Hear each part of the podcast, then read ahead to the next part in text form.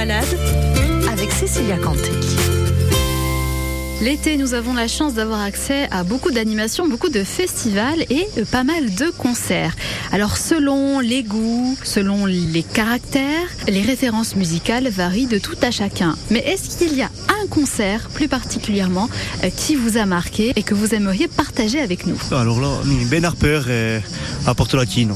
Euh, parce qu'on est fan, fan de l'artiste, donc euh, c'était génial. Non, j'en ai pas vu 150. Moi, c'est Patrick Bruel. C'était à Ajaccio, au Casol. Moi, j'en ai pas vu beaucoup. C'était mon, mon mari, il chante. ben, Francis Cabrel, c'est parfait. Le plus marqué de toute ma vie, Murray-Head.